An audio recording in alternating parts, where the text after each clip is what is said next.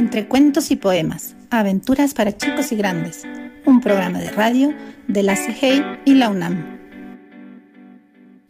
El Manchas, cuento de Marinés Medero, último capítulo. Y allí está, cansado, sudoroso, agotado. A duras penas escucha al señor que repite asombrado. Pero hombre, ahora me explico la actitud del perro. No quería comer y daba vueltas y vueltas. Yo sabía que extrañaba a alguien. Ese alguien eras tú, ¿verdad? Javi no puede contestar porque tiene un nudo en la garganta, porque las lágrimas suben y suben de alguna parte, apretándole el pecho, empañándole los ojos. Él intentaba aguantarse, porque los hombres no lloran, pero era casi imposible contenerse, porque aquel hombre ha dicho que no, que no, que el manchas no está allí. Ha hecho un largo viaje y al final de su búsqueda, ¿qué? Nada. Se escapó, ¿sabes? Creo que te anda buscando. Y Javi imagina al Manchas atropellado, hecho pedazos en algún vericueto del camino. Mira, dice el hombre, no debes preocuparte. Es un perro fuerte y muy inteligente.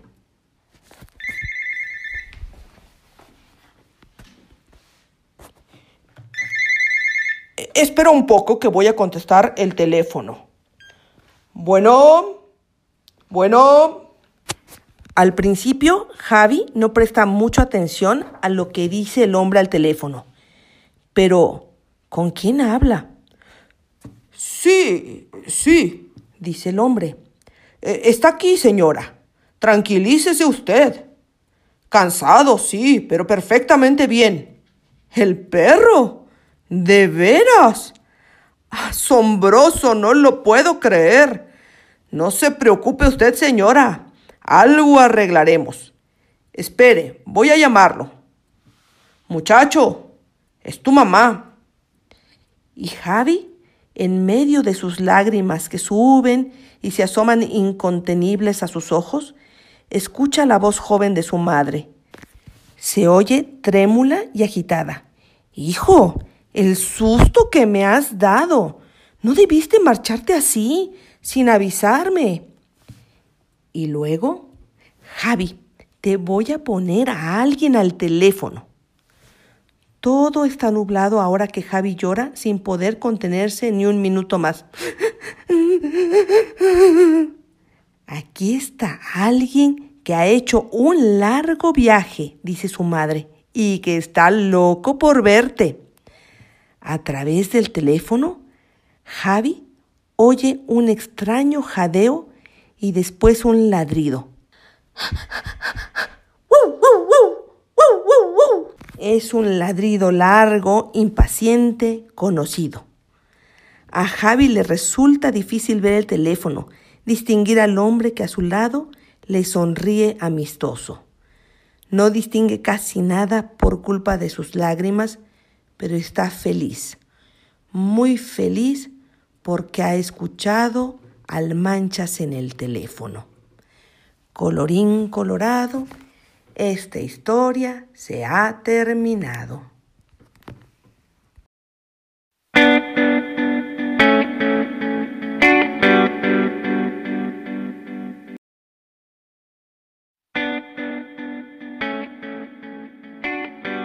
Entre cuentos y poemas, aventuras para chicos y grandes un programa de radio de la CIGEI y la UNAM.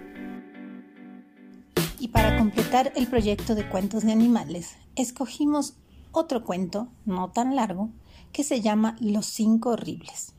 Es la historia de cinco animales que siempre han sido vistos como muy feos por los otros animales. Pero no te pierdas los dos capítulos de este cuento para descubrir cómo se sienten los cinco horribles y qué es lo que hacen para sentirse mejor. Los cinco horribles de Wolf Erlbruch, versión de Silvia Eugenia Castillero y Ricardo Campa. Capítulo 1. El sapo posaba sus ojos amarillos en la noche. La luz de la luna lo volvía más pálido. Veía las verrugas de su cara en un espejo y se sentía horrible. No, no, no, no nos haremos más guapos, dijo una voz chillona y enseguida apareció la rata gris vestida con un saco largo. Deberías de respetar el débil corazón del sapo, roedora insensible. Regañó el murciélago a la rata. Este acababa de despertar y andaba en su vuelo nocturno. ¿No has asustado a nadie hoy, paraguas viejo? preguntó la rata. A mí. Se quejó la araña. Merecido lo tienes, muchacha de ocho patas. Respondió el murciélago. ¡Silencio! Dijo el murciélago, quien tenía el oído más fino. ¿Qué pasa? Preguntaron la rata y la araña y se quedaron inmóviles. El sapo no sabía lo que pasaba y en ese momento escuchó una risa extraña acercándose con rapidez. ¡Alguien se ríe! Probablemente de nosotros, agregó con razón el sapo. Pero qué hermosa reunión de feos y aburridos. La risa del visitante, cada vez más y más intensa, brotaba de la oscuridad. Se acercó, mirando de uno por uno a todos. ¡Una llena! interrumpió la rata, que la identificó porque conoció muchas durante su estancia en África. La llena debe callarse si es que quiere ayudar en algo. Casi gritó el sapo, y la llena se puso seria. ¿Tienen algún problema? no seas burlona, explotó la rata. ¿Por qué nos miras tanto? ¿Crees que es divertido saber que para los demás animales somos feos y repugnantes? La hiena se quedó asombrada y dijo muy seria. Si los otros viven pensando que eres feo o guapo, no tiene importancia. Eh, lo que importa son las cosas que sabes hacer. Todos sabemos hacer algo y lo debemos hacer para los demás. Sacó un instrumento pequeño y comenzó a tocar.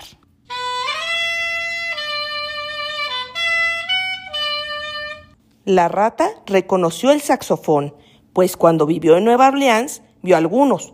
Todos quedaron hechizados con la música de la hiena.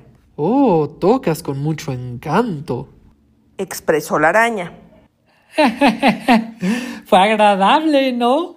Estoy segura de que en este momento todos se olvidaron de lo fea que soy yo también, ¿no?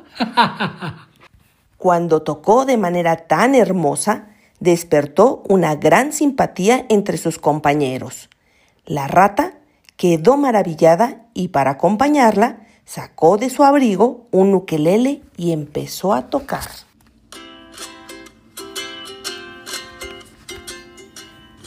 Una vocecilla tierna se escuchó de pronto. La araña comenzó a cantar. Tararapam, pam, pam, pam, pam, pam, pam, pam. El murciélago impresionado se mojó los labios y silbó un acompañamiento.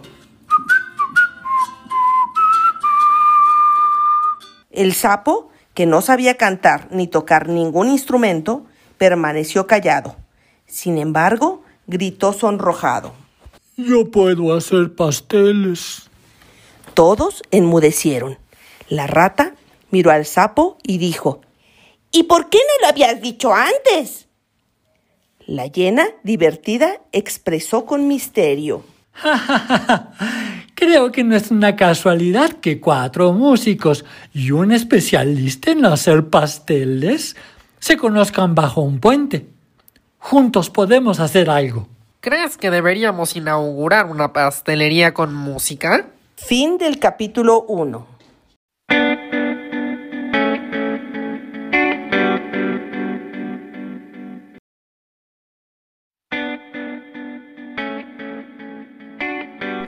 Entre cuentos y poemas, aventuras para chicos y grandes, un programa de radio de la CGI y la UNAM. Los cinco horribles, de Wolf Erlbruch, versión de Silvia Eugenia Castillero y Ricardo Campa. Capítulo 2. ¿Crees que deberíamos inaugurar una pastelería con música? Exactamente. ya existen demasiados restaurantes, pero ¿quién ha oído hablar de una pastelería con música y baile? Lo único que necesitamos es un buen lugar. Dijo la hiena ansiosa.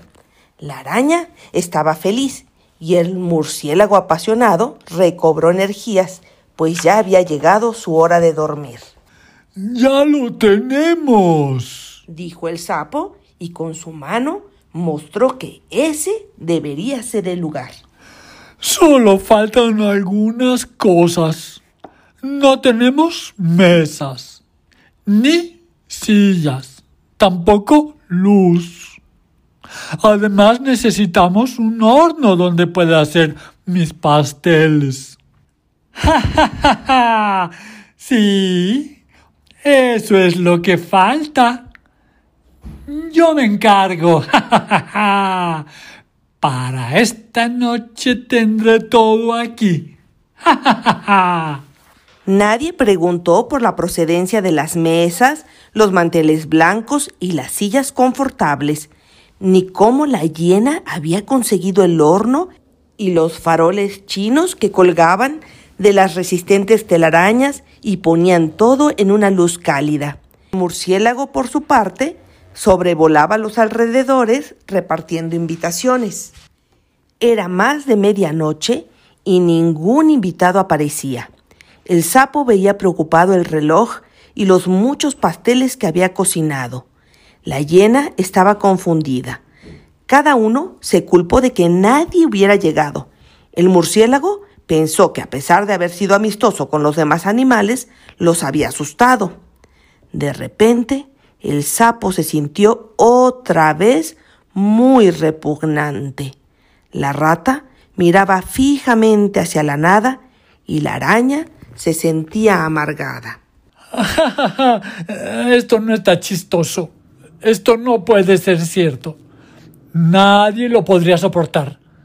Sapo, reparte algunos pasteles y empezaremos solos. Retumbó la voz de la hiena en el silencio. Con lo sabroso y lo caliente de los pasteles en el estómago, el mundo se veía diferente. La hiena tomó el saxofón y la rata sacó el ukelele y de nuevo todos se pusieron felices.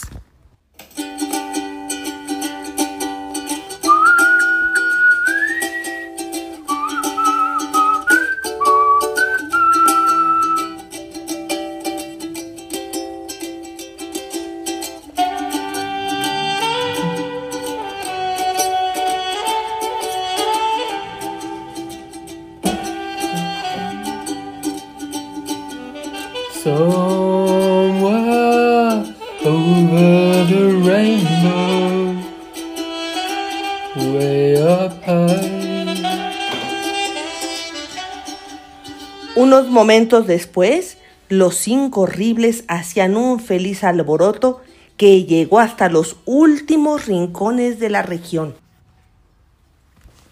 Lejos, la zorra escuchó la música y se olvidó de todo para asistir a la fiesta. De la misma manera, todos los animales llegaron a la pastelería. Conejos, pollos, erizos, perros, cuervos, vacas, cerdos, lirones, gatos y ratones. Y fue una noche maravillosa. ¿Cuándo volverán a abrir la pastelería del puente? preguntó un viejo conejo que se había divertido mucho. Desde hoy, todos los días a la hora del crepúsculo, contestó la rata, mirando feliz a sus amigos. Colorín colorado, este cuento se ha terminado. Voces. Andrés Bloch, David Bloch y Patricia Martínez.